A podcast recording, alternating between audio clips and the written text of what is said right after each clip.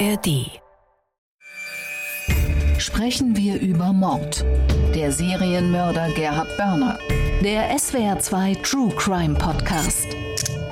Mit Holger Schmidt und dem früheren Bundesrichter Thomas Fischer. Guten Tag, zu einer weiteren Folge sprechen wir über Mord und guten Tag, Thomas Fischer, Mr. Strafrecht. Hallo, Herr Schmidt. Wir haben einen Serienmörder vor mir, so scheint es. Und ich weiß, mit dem Begriff des Serienmörders tun Sie sich ja sehr schwer. Fangen wir vielleicht mal ganz losgelöst vom Fall an. Was macht einen guten Serienmörder aus oder was ist eben auf keinen Fall ein Serienmörder? Auf keinen Fall ein Serienmörder ist ein Mensch, der gelegentlich aus verschiedenen Gründen einen Mord begeht.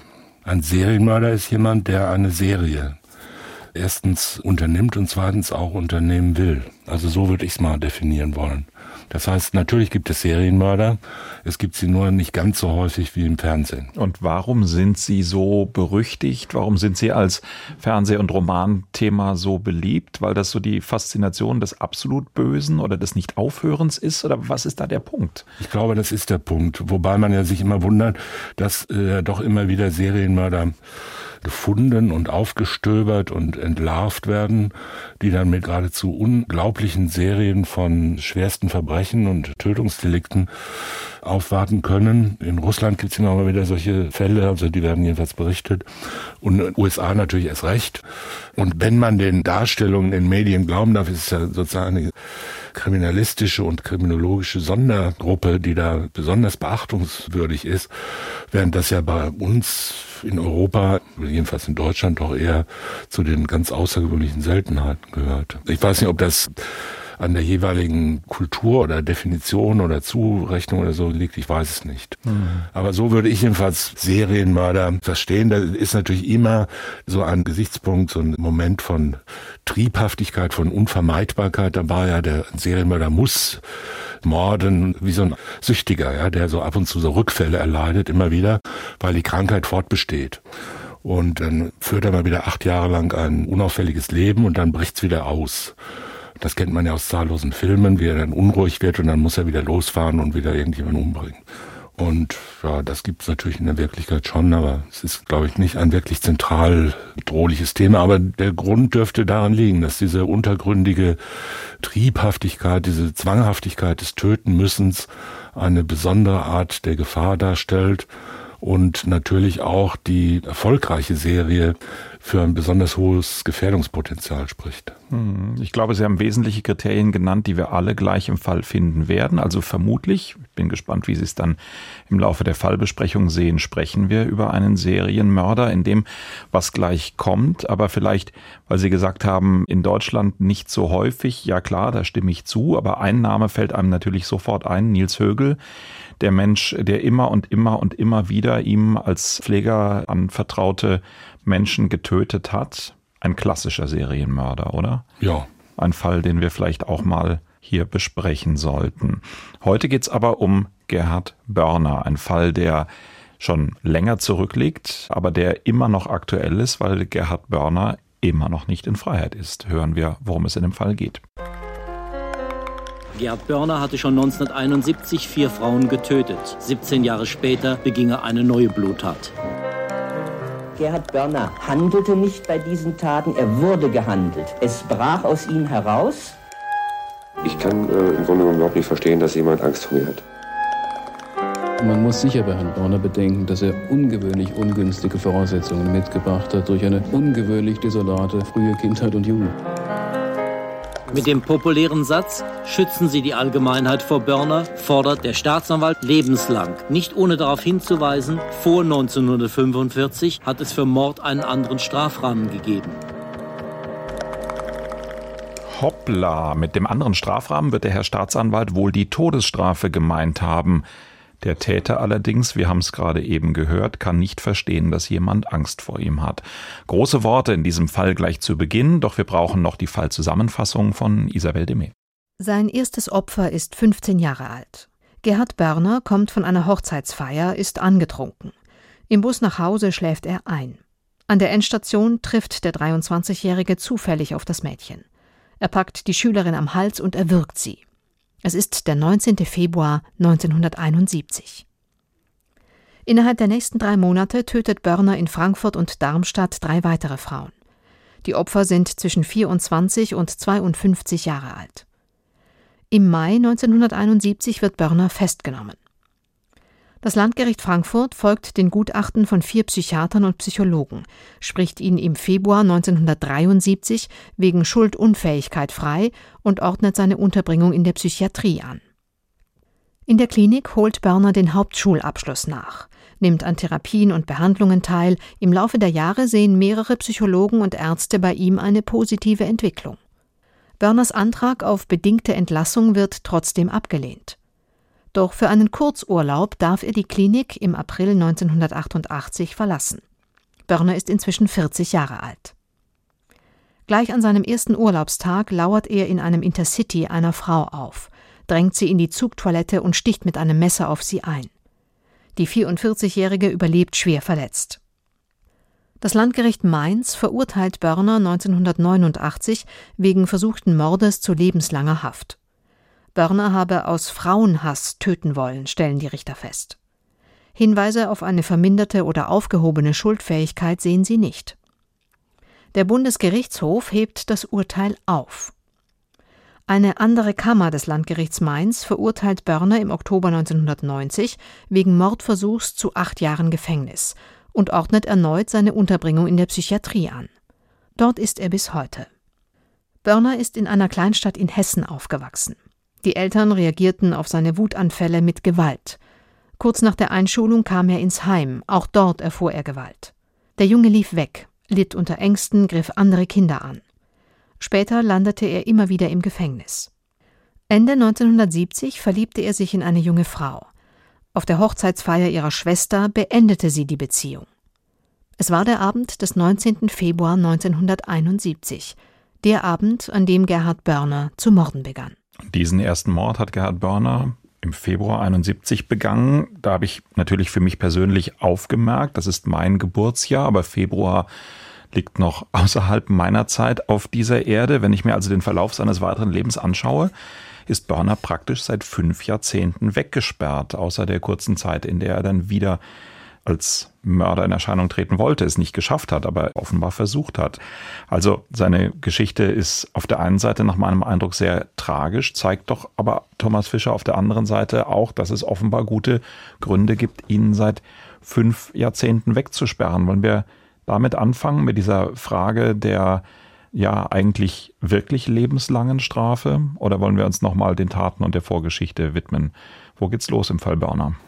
Ja, das stelle ich Ihnen anheim.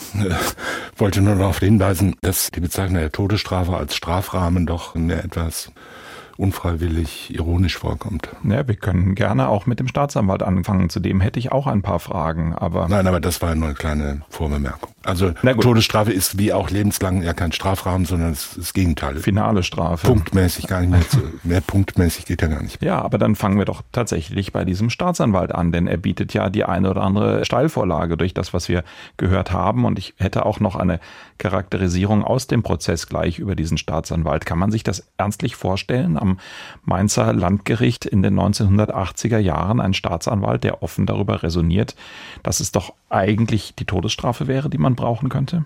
Hm, so habe ich es gar nicht mal verstanden. Vielleicht einfach nur aus der Überlegung, dass es so fernliegend wäre, dass man da gar nicht dran denken sollte. Aber könnte sein. Ah, interessant. Also ich habe es so verstanden, er sagt, schützt die Öffentlichkeit vor diesem Mann und im Übrigen vor 45 hätte es noch eine andere Strafe gegeben. Also das finde ich. Ja, ich, beide Aspekte kamen darin vor, aber ich hatte vorhin den Eindruck, ich habe vielleicht nicht ganz aufmerksam zugehört, dass dazwischen noch irgendwas war, was jetzt nicht darauf hindeutete, dass er sagen wollte, vor 45 gab es noch eine andere Strafe, aber die gibt's jetzt leider nicht mehr.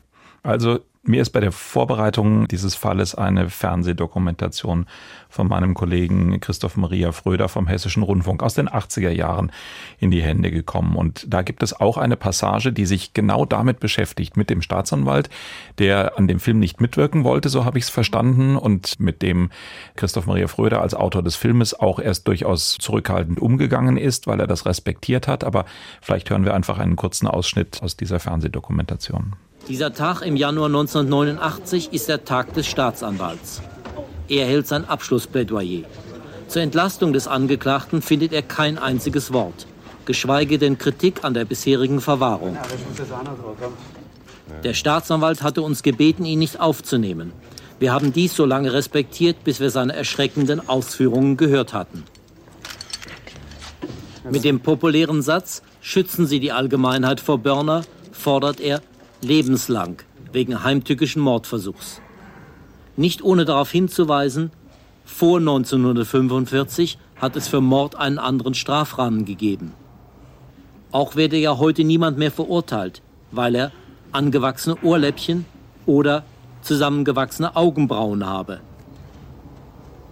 Als die Verteidigung diesen Rückfall in die deutsche Unrechtsgeschichte rügt, fühlt sich der Staatsanwalt natürlich missverstanden. Von seinem Kernvorwurf, dass Börner vom Kleinkind bis heute nur Bösartigkeit, Bösartigkeit, Bösartigkeit gezeigt habe, rückt der Staatsanwalt nicht ab.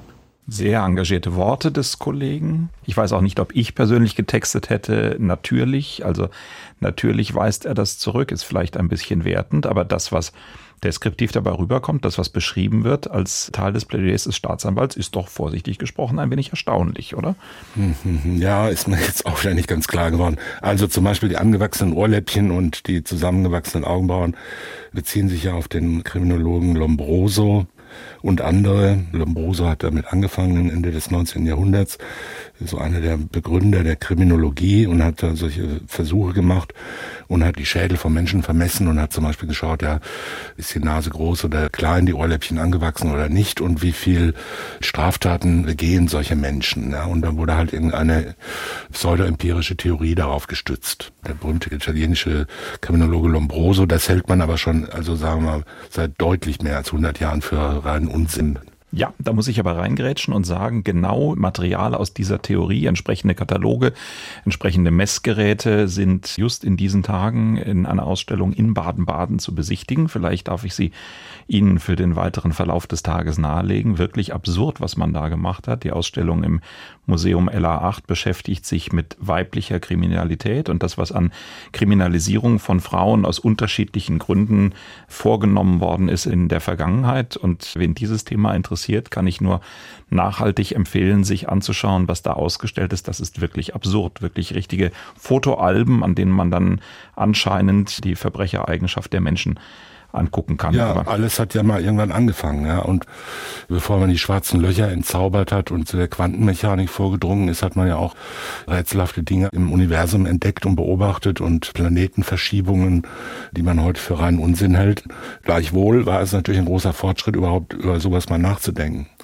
Und bevor man angefangen hat, im 19. Jahrhundert sowas wie Kriminologie zu betreiben, hat man ja überhaupt nicht gewusst, woher sowas kommt wie Kriminalität, sondern hat das irgendwie der Seele zugeschrieben oder dem Schicksal oder was auch immer, ja, oder dem Stand.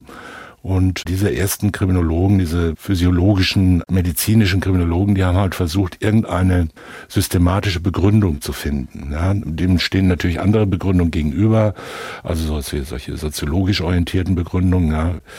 Die Gesellschaft hat die Verbrecher, die sie verdient. Klassischer Ausspruch eines französischen Kriminologen Tarte aus derselben Zeit. Beides führte zu Aufruhr. Ja. Wie kann eine Gesellschaft Verbrecher verdienen, ist natürlich so nicht gemeint. Ich will damit sagen, das sind Versuche, irgendwas zu erklären, dass die heute seit 150 Jahren überholt sind, das liegt auf der Hand. Deshalb war mir jetzt nicht so ganz klar, was dieser Staatsanwalt damit gemeint haben könnte, dass er offenbar möglicherweise die Todesstrafe für gelegentlich angemessen hielte, könnte sein. Das entspricht zwar nicht dem Grundgesetz, aber, aber möglicherweise seiner persönlichen Auffassung. Aber seiner persönlichen Auffassung. Ob man die in einem Plädoyer dann zum Ausdruck bringen sollte, ich würde sagen, sollte man nicht. Aber ich würde jetzt auch nicht sagen, das ist verboten. Ne? Man darf auch unsinnige Auffassungen vertreten und man ist deshalb noch nicht zwingend jetzt ein Verfassungsfeind, weil man so einen Hinweis gibt, der ja vermutlich auch eher nicht im Sinne einer ernsthaften rechtspolitischen Meinung zu deuten war, sondern eher als so eine bisschen aufgeblasene Unterstützung der Abscheulichkeit der Tat. Dass er jetzt für einen versuchten Mord lebenslang beantragt hat, ist nicht zu beanstanden. Ja. Ja. Ob der Versuch gemildert wird, ist ja eine Frage des Einzelfalls. Und in diesem Fall kann man natürlich sagen, der hat schon viele Taten begangen und äh, ist kurz draußen und dann wird er extrem aggressiv. Nö, daran würde ich mich jetzt auch gar nicht stören. Ich finde nur dieses Missverhältnis einfach extrem, wenn wir uns angucken, was am Ende rausgekommen ist nach Intervention des BGH, nämlich eben keinen Strafausspruch, sondern eine quasi unbegrenzte Unterbringung, weil die psychische Situation des Täters entsprechend eingeschätzt worden ist. Wenn wir uns anhören, hätte ich gleich auch noch einen O-Ton des damaligen Verteidigers Eckhard Hild von Herrn Börner, was er darüber beschreibt, wie er ihn so vorgefunden hat in der Haft. Dann spricht einfach für mich vieles dafür, dass sein persönliches Schicksal großen Anteil an diesen Morden hatte, aber dann eben auch, und das ist jetzt für diesen versuchten Mord in den 1980ern ja ganz wesentlich, seine Haftzeit vorher und das Unterlassen jeder Therapie und das wirklich tierartige Wegsperren und dann noch so ein Staatsanwalt, der eigentlich genau in das gleiche Horn stößt, doch viel mehr eigentlich Grund dafür, dass es weitergegangen ist, als dass es in irgendeiner Form Lösung gegeben hätte, oder? Sehe ich das falsch? Wenn Sie mögen, wir können ja gerade noch mal hören, was der Verteidiger Eckhard Hild damals gesagt hat darüber, wie die Haftbedingungen seines Mandanten waren. Anfänglich hat er überhaupt keine Chance gehabt. Er war untergebracht wie ein Tier. Es war menschenunwürdig, wie dieser Mann verwahrt wurde. Wie eine Sache, wie ein Stück, wie ein... Es war unbeschreiblich. Ich bin jedes Mal deprimiert wieder nach Hause gefahren. Ich war fast überzeugt, dass, dass man einen Menschen so nie bessern kann. Es konnte nicht besser werden. Es gibt den sogenannten Hospitalisierungseffekt. Das heißt, man kehrt gerade ins Gegenteil um. Man macht aus einem halbwegs guten Menschen einen bösen, einfach durch die Art der Unterbringung. Wir wollen hier natürlich nicht verleugnen, dass Herr Börner schreckliche Taten begangen hat, aber wir müssen darauf hinweisen, er ist freigesprochen worden. Nur ein Freigesprochener, der jetzt gebessert werden soll, unter diesen Umständen ist das auszuschließen. Einzige Ausnahme war die Unterbringung in Eichelborn. Aber selbst da und auch vorher hatte Herr Börner aus eigenen Mitteln, er hat sich das Geld vom Munde abgespart, aus eigenen Mitteln eine Therapeutin bezahlt. Der Staat war nicht in der Lage, anfänglich überhaupt etwas für ihn zu tun. Nun ist Eckhard Hill zweifellos nicht nur ein sehr erfahrener Strafverteidiger, sondern auch ein sehr guter Rhetoriker. Vielleicht ziehen wir ein bisschen was ab, aber das, was er beschreibt, dass er eben sagt, aus seiner Erfahrung als Strafverteidiger ist das einfach völlig perspektivlos gewesen, das erscheint mir doch ganz offenkundig so zu sein. Ja, ob das offenkundig ist, das kann ich nicht beurteilen. Natürlich muss man sagen, 1971, das ist schon lange her inzwischen, da war natürlich der Maßregelvollzug im psychiatrischen Krankenhaus anders, als er heute ist oder als er auch vor 20 Jahren schon war. Und ich glaube nicht, dass da zulasten dieses speziellen betroffenen Burner jetzt da besonders unmenschlich oder tierhafte Zustände geherrscht haben, sondern das war äh, damals. Das damalige Normal. Das war wahrscheinlich relativ normal. Und was jetzt mit anfangs und später gemeint war, ist ja nicht ganz klar geworden. Anfangs war es so und dann später wurde es besser. Weiß man auch nicht genau. Und ich kenne auch das Urteil von 1971 nicht. Also was haben die Sachverständigen beziehungsweise was hat das Gericht festgestellt, woher kam die Schuldunfähigkeit? Das war ja auch eine Zeit, auch das ist ja ganz interessant, dass 1971 Schuldunfähigkeit festgestellt wurde und 1988 nicht. Das mag natürlich seine spezifischen Gründe in der einzelnen Tat haben, hat aber auch ein bisschen was mit der rechtspolitischen und kriminologischen Stimmung zu tun, denke ich. 1971 war, glaube ich, eine relativ große Bereitschaft zu sagen, ja, das ist halt irgendwie sehr ungünstige Konstellationen und schreckliche Kindheit und Persönlichkeitsstörung, die ja offenkundig ist hier ich wahrscheinlich. Ich interveniere marginal. 71 die Taten, 73 das ja, Urteil, aber das wird, glaube ich, Ihre Bewertung an der Stelle ja, ja. nicht wesentlich ändern. Nein, also Anfang der 70er Jahre. Auf ein Jahr kommt es da nicht an. Und damals war die Stimmung noch eher so, dass man sagt, ja, der kann halt nicht anders. Ne? Das ist halt irgendwie ein Gedrängtsein oder ein Böses sein oder was auch immer, was seine Ursprünge nicht in einer bewussten Entscheidung für das Böse hat, sondern was seine Ursprünge in einer Persönlichkeitsstörung oder Störung der Psyche hat, für die der Täter letzten Endes nichts kann. So hat man das gesehen, vielleicht in einer etwas über das Ziel hinausschießenden Öffnung hin zu solchen psychologischen Deutungen. Das hat man 1988 und danach und heute ja auch wieder deutlich anders gesehen. Ich habe kürzlich ein interessantes Interview mit dem berühmten Psychoanalytiker Kernberg gelesen. Da kam der Satz, fällt mir gerade ein, wann immer man dazu in der Lage ist, zu sagen, das, was ich tue, ist Unrecht, verstößt gegen das Gesetz und ist Unrecht, dann ist man nicht schuldunfähig. Das ist eine Meinung, die kann man teilen oder nicht. Ist ein bisschen überzogen, glaube ich, aber fand ich ganz interessant, diese Feststellung. Also jedenfalls man weiß es nicht so ganz genau, was dem Herrn Börner jetzt von Seiten der Justiz und der Unterbringung widerfahren ist. Wenn es so war, dass er schuldunfähig war, 1973 und gefährlich war, dann ist diese Unterbringung nach 63 im psychiatrischen Krankenhaus natürlich im Grundsatz lebenslänglich, im Grundsatz. Muss überprüft werden. Früher wurde sie eher selten und eher, sagen wir mal, oberflächlich überprüft. Auch das gehört zu der rechtspolitischen Lage damals. Und heute wird das alles wesentlich genauer und intensiver untersucht. Aber wenn sich herausstellt, dass die Gefährlichkeit fortbesteht, dann kann er auch nicht rauskommen.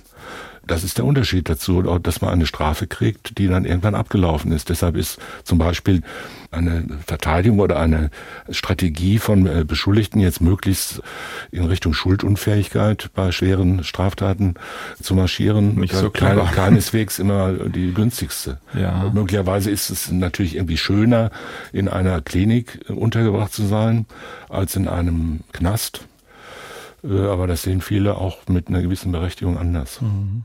1971 hatten wir diese extrem impulsive Phase, vier Morde in allerkürzester Zeit, dann eben dieses erste Urteil, dann die Situation, die der Verteidiger als quasi tierhaft weggesperrt beschreibt, Versuche auch von Gerhard Börner, so sagt es der Verteidiger, sich selber Therapie zu organisieren und aus Sicht des Justizvollzuges dann in den 1980er Jahren insoweit eine Besserung, dass man ihm Ausgänge gestattet am Ende dann sogar einen Ausgang mit Übernachtung. Das geht ordentlich schief. Er greift wieder eine Frau an unter Tötungsabsicht, so wie das ausschaut. Also im Grunde ein Fehler in der Begutachtung, im Grunde das Risiko, dass es gibt, wenn man sagt, es ist eben nicht ein lebenslanges Wegsperren, sondern man versucht wieder eine Lockerung oder womit haben wir es da zu tun? Es ist eigentlich doch dieses Problem, das uns auch immer mal wieder begegnet, dass so ein Gutachter, der eine entsprechende Entscheidung treffen muss, auf der einen Seite wirklich nur eine Prognose abgeben kann und auf der anderen Seite dann eine ganz hohe Verantwortung dafür trägt, was passieren kann. Ja, das ist so. Ob das ein Fehler ist, kann man ja unterschiedlich betrachten. Also kommt halt auf die Perspektive an. Wenn man zum Beispiel hergehen würde und mal prüfen würde, wie viele Anträge auf Lockerungen in psychiatrischen Krankenhäusern abgelehnt werden, pro Tag in Deutschland oder pro Monat, würde man auf eine sehr hohe Zahl kommen. Die werden abgelehnt. Da kann man ja sagen, das sind alles potenzielle Fehler. Ja, man weiß es ja nicht. Sie sind ja nicht rausgekommen, konnten deshalb auch weder was tun noch was nicht tun. Aber jede einzelne dieser Entscheidungen, jemandem jetzt keinen Urlaub zu geben, keinen Ausgang zu gewähren, kann ja auch ein Fehler sein. Ob der Sachverständige oder die Klinik hier in diesem Fall ob die 1988 einen Kunstfehler begangen haben, zum Beispiel unzureichend begutachtet, unzureichend die Sachen beurteilt haben, fehlerhaft Akten nicht ausgewertet haben, das weiß ich nicht. Es ist eher nicht so wahrscheinlich. Das heißt, diese Möglichkeit des Scheiterns ist ja bei einer Prognoseentscheidung sozusagen naturgesetzlich zwingend inbegriffen. Ja, eine Prognoseentscheidung ist immer eine Wahrscheinlichkeitsentscheidung. Und die Wahrscheinlichkeit ist nie 100 Prozent, sondern die ist immer irgendwie weniger als 100 Prozent. Deshalb kann man nicht jedes Mal, wenn es schief geht, sagen, das war jetzt falsch. Also diese Entscheidung war falsch. Man kann nur sagen, diese Entscheidung ist gescheitert. Aber die Frage ist doch trotzdem, wie viel Macht oder wie viel Verantwortung hat an der Stelle dann die Gutachterin, der Gutachter? Ja, sehr viel, natürlich. Irgendwer muss ja die Macht und die Entscheidungsbefugnis haben. Und wenn man den zum Amtsrichter schleppt und sagt, jetzt schauen Sie sich den mal an, Herr Vorsitzender oder Frau Vorsitzende, lassen wir den raus oder nicht, der hat ja noch viel weniger Ahnung. Mhm. Also der hat ja überhaupt keine Ahnung. Und der Gutachter, der kennt die Geschichte in der Unterbringung, kennt die Therapie oder Verwahrungsgeschichte, der kennt die Persönlichkeit und er kennt halt die Akten, die ja im Maßregelvollzug natürlich unter anderen Gesichtspunkten stattfinden als im Knast. Es geht ja in einem psychiatrischen Krankenhaus, Maßregelvollzug, nicht darum, jetzt die ganze Zeit über den Betroffenen, den Untergebrachten ihre Schuld klarzumachen, weil die sind ja da, weil sie nicht schuldig sind. Also weil sie entweder eingeschränkt oder überhaupt nicht schuldfähig waren. Sie sind ja da, weil sie krank sind, also in einem Zustand sind, der die Unterbringung erfordert.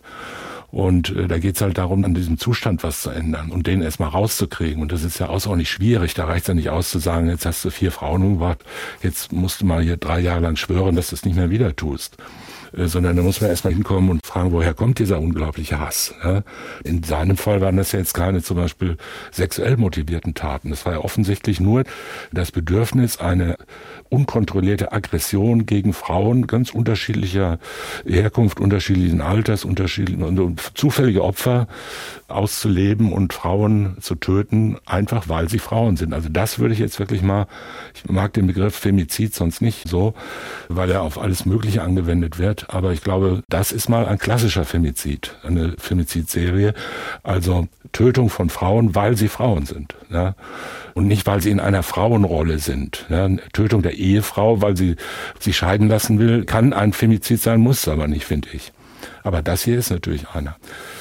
Insoweit ist das sozusagen inbegriffen. Im Maßregelvollzug geht es um Besserung oder Sicherung. Besserung soll angestrebt werden. Wenn sie nicht möglich ist, muss Sicherung erfolgen. Es gibt Menschen, die kann man nicht bessern. Die haben einen Zustand, einen psychischen Zustand, der sich nicht verändert mehr. Ja, die sind halt so. Und die werden dann halt verwahrt, wenn es sein muss, bis ans Lebensende oder bis sie so gebrechlich sind, dass sie nicht mehr gefährlich sind. Hm. Ich habe mich an der Stelle gefragt, gibt es denn aus dem Maßregelvollzug auch die positiven Beispiele? Sprechen wir immer nur über die negativen. Was mir aufgefallen ist, hier reden wir davon, in den 1980er Jahren haben wir die Situation, es hat so ein bisschen Therapie gegeben, es ist schiefgegangen, es ist sich furchtbar im Prozess zu Recht darüber beschwert worden. Auf der einen Seite, dass zu wenig getan wurde, auf der anderen Seite, dass er eben Ausgang bekommen hat und wieder einen Mordversuch begangen hat. Heute, in der heutigen Zeit, hören wir eigentlich die Klage von Teilen der sogenannten kritischen Öffentlichkeit, dass äh, solche ganzen Therapieansätze eigentlich viel zu kuschelig sind und es den Tätern viel zu gut geht und man mit ihnen auf den Baumwipfelpfad geht, um sie zu bessern und das bringt doch eigentlich auch alles nichts. Also ich will damit sagen, in den 1980er Jahren hier im Fall Burner ist es schiefgegangen. Heute versucht man es sehr, sehr viel professioneller und es wird immer wieder behauptet, es funktioniert doch auch nicht. Hat der Maßregelvollzug eine Chance? Kennen Sie positive Beispiele? Oder ist es letztlich immer nur die Deklination von eigentlich lange, lange wegsperren oder ja? Nein, natürlich nicht. Der Maßregelvollzug hat jede Menge positive Ergebnisse. Wir sprechen immer nur über die Fehler oder die fehlgeschlagenen. Ja, natürlich. Also, es ist ja nicht so, dass das ein One-Way, da gibt es nur einen Eingang, aber keinen Ausgang mehr. Ja, dann würden die ja immer größer und immer größer seit Jahrzehnten. Ja. Es werden ja jede Menge Leute untergebracht im Maßregelvollzug jedes Jahr. Und da kommen natürlich auch jede Menge wieder raus. Entweder weil sie gebessert sind und weil man es ausprobieren kann. Ja. Und die Maßregel kann genauso zur Bewährung ausgesetzt werden wie eine Strafe. Und das passiert natürlich auch häufig. Nicht in allen Fällen und häufig nicht so schnell, wie eine Strafe ausgesetzt worden wäre aber es passiert sehr häufig. Und wir haben da auch keine besonders hohe Rückfallquote. Es gibt natürlich immer eine Rückfallquote. Es gibt ja bei Straftätern auch eine Rückfallquote. Aber das kann ja nicht dazu führen, dass wir jetzt alle Menschen, die eine Straftat begehen, von vornherein immer alle lebenslang einsperren, bis Deutschland ganz leer ist, alle Deutschen nur noch im Gefängnis sitzen oder in der Psychiatrie hocken. Und ganz viel davon äh, geht gut. Und wenn mal was nicht gut geht, natürlich erstens ist ein Riesenunglück für die Betroffenen. Zweitens ist ein Riesenspektakel und ein Eklat und wird natürlich auf den Maßregelvollzug geschimpft und wird gesagt, wie konnte das passieren? Warum haben die nicht besser aufgepasst? So. Das liegt ja auch irgendwie menschlich nahe und weil das halt dann alles Untergebrachte sind, also in Anführungszeichen Verrückte, sind die natürlich ganz besonders gefährlich, weil die sind unkontrolliert. Die begehen ja die Taten nicht aus guten Gründen, wie unser eins die Taten begehen würde, nämlich zum Beispiel um reich zu werden oder sonst irgendwas oder sich Vorteile zu verschaffen, sondern die begehen die einfach, weil sie so böse sind oder weil ihre Psyche es ihnen gebietet. Das ist sehr gefährlich, weil das könnte ja dann jeder sein. Und dann wird natürlich gefragt, gibt es da Verantwortliche dafür? Wie bei jedem Unglück. Das Erste, was gefragt wird, ist, wer ist schuld? Ne? Und das ist dann erstens der Täter oder die Täterin, die wieder was begangen hat. Und dann zweitens natürlich die, die sie rausgelassen haben. Also was können wir denen tun? Das könnten dann beispielsweise Beteiligungen an den Taten sein. Es könnte eine fahrlässige Tötung sein oder eine fahrlässige Körperverletzung. Wenn der Täter, der entlassen wird oder dem einen Urlaub bewilligt, einen Ausgang bewilligt, eine Tötung oder eine Körperverletzung begeht, könnte man sagen, ja, der Sachverständige hat das überhaupt nicht anständig geprüft, der hat einfach seinen Haken drunter gemacht, wird schon stimmen, hat keine Zeit oder irgendwas, ja, und hat ein miserables, kunstfehlerhaftes Gutachten gemacht. Da kann man auch solche Gutachter natürlich dann verurteilen wegen fahrlässiger Körperverletzung. Aber das ist ja nicht die Regel. Ja, in der Regel sitzen ja da nicht Sachverständige, die unmotiviert, schlecht ausgebildet und desinteressiert sind, sondern die tun ja wie die meisten Menschen ihre Pflicht. Was muss formal genau passieren, dass jemand aus dem Maßregelvollzug wieder entlassen wird? Ein Gutachten und dann eine Entscheidung des Gerichts? Ja, mindestens ein Gutachten, häufig sogar zwei Gutachten und eine Entscheidung des Gerichts. Ja, und ein Antrag. Kommen wir zurück zu Gerhard Börner. Am Anfang haben wir die Frage diskutiert, ein Serienmörder oder kein Serienmörder. Jetzt nach allem, was wir über ihn wissen, was wir auch über seine ganz offenkundig fehlende Impulskontrolle, über seine Vorgeschichte wissen, wir sehen ihn als Serienmörder, oder? Ich jedenfalls tue ja, es. Ich meine auch, das ist ein, wenn der Begriff einen Sinn hat, und den hat er wahrscheinlich, dann ist dieser Sinn hier erfüllt. Das ist ein Serienmörder. Jemand, der serienmäßig immer wieder dieselben Taten begeht, obwohl er jetzt nicht loszieht und sagt, ich werde in den nächsten 20 Jahren zehn Menschen töten. Das wäre ja noch eine Stufe mehr, ja. Oder ich werde möglichst viele Menschen töten. Es kann ja so sein, dass der jedes Mal, wenn er so eine Tat begangen hat, gesagt hat, das war jetzt aber schrecklich, das will ich aber nicht mehr wieder tun, hoffentlich kommt es nicht raus. Und dann ist es wieder über ihn gekommen. Das wäre auch nur ein Kennzeichen einer spezifischen Form von Getriebenheit und mangelnder Möglichkeit zur Impulskontrolle. Das wäre die Voraussetzung, ja, dass er entweder das Unrecht der Tat, das ist ja Schuldunfähigkeit, dass entweder das Unrecht, das man tut, nicht erkennen als solches, das kommt selten vor. Ja, das kommt vielleicht bei Wahnkranken vor, die gar nicht erkennen, dass sie was falsch machen sondern sagen, das ist völlig richtig. Ja, ich musste den Teufel töten. Ich musste den Teufel töten, weil er hätte mich ja sonst gefressen.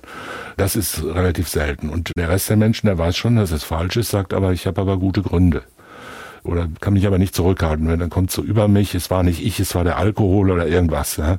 Ich weiß auch nicht, was passiert ist. Plötzlich hatte ich ein Messer in der Hand und dann ging es wieder los. Und das ist ja die Voraussetzung. Also das war hier das, was man einen Serienmörder nennt.